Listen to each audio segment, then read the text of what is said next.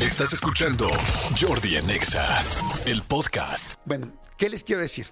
Que yo, eh, y este es como mi mensaje de hoy, a ver si a ustedes les funciona y si alguien le hace sentido me lo dice. Este, a mí, como ustedes ya- lo saben, eh, me cuesta trabajo el inglés. Eh, hablo inglés, me gusta hablarlo, pero me cuesta trabajo porque la verdad soy una persona muy distraída. Y si bien tengo el vocabulario y he aprendido pues las bases del inglés, nunca fui a una escuela, cuando yo estudié en mi escuela, no iba a una escuela súper eh, bilingüe como la que afortunadamente iban mis hijos. Yo iba a una escuela muy buena, pero donde el inglés estaba en el piso, a nadie le importaba el inglés. Entonces me ha costado trabajo.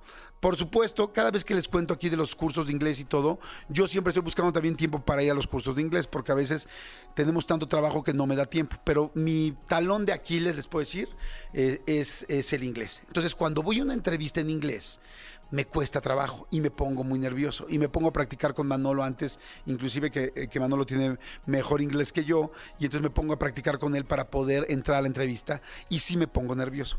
En esta entrevista van a ver que me pongo nervioso, pero además de todo, pues le, echo ganas, ¿no? Y me encantaría, de hecho, si yo tuviera un, si yo pudiera cumplir un sueño este año, sería estudiar bien inglés y darme el tiempo para estudiarlo. Sin embargo, tengo afortunadamente también muy buenas oportunidades de trabajo, como las tuve el año pasado y el anterior, y tengo que aprovechar las oportunidades de trabajo y a veces por eso me, por eso me cuesta trabajo sentarme al inglés.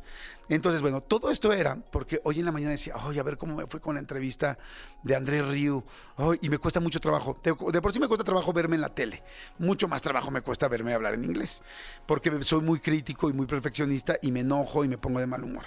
Y este, y entonces me pongo, pues sí, me enojo. Entonces, este, dije, bueno, pues la voy a ver hoy en la mañana. Y este, ah, para esto quiero decirles que si bien en- ensayo antes de una entrevista un poquito antes con Manolo, porque me cuesta mucho trabajo pasarme del inglés al español. Así de golpe, así de, ah, empieza a hablar en inglés. Hay gente que lo puede hacer muy bien, a mí me cuesta mucho trabajo. Por eso cuando ven entrevistas aquí en el radio que están en inglés, me cuesta también trabajo y como que digo, ay, avísenme antes, porfa. Este, dos, si se fijan, mis entrevistas no son como de pregunta nada más, una pregunta y escuchar la respuesta, una pregunta, sino que son conversaciones. Entonces me cuesta más trabajo. La entrevista especial de André Riu, además me di cuenta, porque vi varias entrevistas de él antes de hacerle la suya, que contesta muy concreto. Entonces, cuando alguien te contesta concreto, tienes que inventar rápidamente la siguiente pregunta. Entonces, entonces me cuesta trabajo hacer la estructura de la pregunta y les tengo que decir que además del ensayo y de todo lo que les dije que hago con Manolo, en esta ocasión sí preparo algunas preguntillas porque pues no es como que me salgan tan fácil, pero la verdad preparo cinco, cinco siete preguntas de pues una entrevista donde va a haber 30 preguntas, entonces tienes que hacerlas.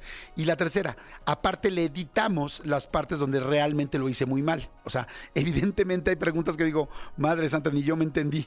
Y esas yo les pido a mi equipo de producción, le digo, oye, quítate esta porque pues sí se ve bien piñata, ¿no? Entonces, bueno, ya con todo ese contexto, lo que les quiero decir es que hoy en la mañana vi la entrevista. Y la empecé a ver e hice algo que me tardé muchos años en aprender a hacer y se los quiero compartir y ojalá que ustedes lo puedan hacer.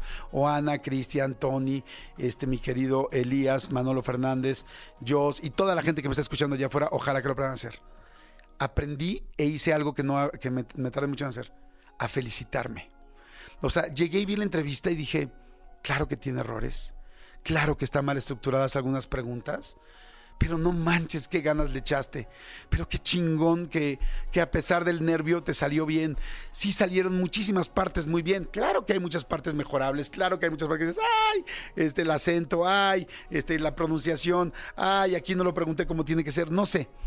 Pero después de 52 años, les, les cuento todo, me estoy aprendiendo a felicitar. Y hoy fui al gimnasio y me senté en el, en el vapor y dije, felicidades Jordi. Felicidades porque te cuesta trabajo, pero lo haces bien. Felicidades porque, te, porque tienes muchos errores todavía, pero le echas, pero lo intentas, pero tal. Y además no solo por eso, porque no es como, ay, pues quedó mal y tal. No digo, no, quedó bien. O sea, verdaderamente quedó bien. Y digo, ay, me anima para seguir intentándolo. No les quería decir esto por mí. Eh, bueno, también se los comparto porque somos como amigos, ¿no? Pero, pero, bueno, no como, somos amigos nada más que algunos no nos conocemos todavía en persona. Pero lo que quiero decir es, felicítate, apláudete, apláudete lo que, te- lo que haces bien. Me he dado cuenta yo que llevo una vida haciendo, diciendo, ay, qué mal hiciste esto, ay, qué pendejo con tal cosa, ay, ¿por qué te equivocaste en tal? Ay, hubieras hecho esto, tal. Por eso no me gusta verme en la tele, porque me la paso criticándome. Ay, se te ve la panza, ay, te, te ven las patas flacas, ay, o sea, güey, o sea, está cañón. Y hoy dije, qué chido poder decir, darle la vuelta a la vida y decir, felicítate Jordi por lo que haces. Entonces por eso te digo, Tony, felicítate por lo que haces, Manolo, felicítate. Todos los que me están escuchando, feliciten lo que haces. Estás todo el día en el Uber, estás todo el día en la oficina, trabajas, tienes hijos, fuiste mamá soltera, tal, felicítate. O sea, quizá no eres eh, el 10 que tú quisieras. Creo que la mayoría no lo somos. Pero, pero ese 6, ese 7, ese 8, ese 9 Caray, vale la pena felicitarte. Y siempre estamos hablándonos negativo a nosotros. Se fijan, somos las personas más duras con nosotros mismos.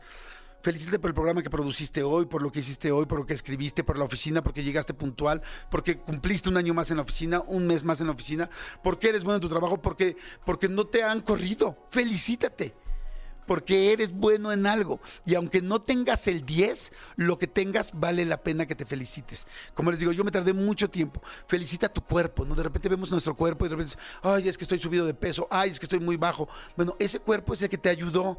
O sea, voltea a ver al espejo, a los que les cuesta trabajo verse en el espejo, me incluyo ve y di, ay, pues ese torso, ese que todos los días me levanta. Ah, pues esas piernas flacas, gordas, como cada quien las tenga, son las que me hacen caminar todos los días. Ah, pues esos ojos que no me gustan, no esa nariz que no me gusta, me hace respirar todos los días. O sea, felicita a tu cuerpo, felicítate a ti, felicita todo. No sé, me, me, llegó mucho hoy en la mañana.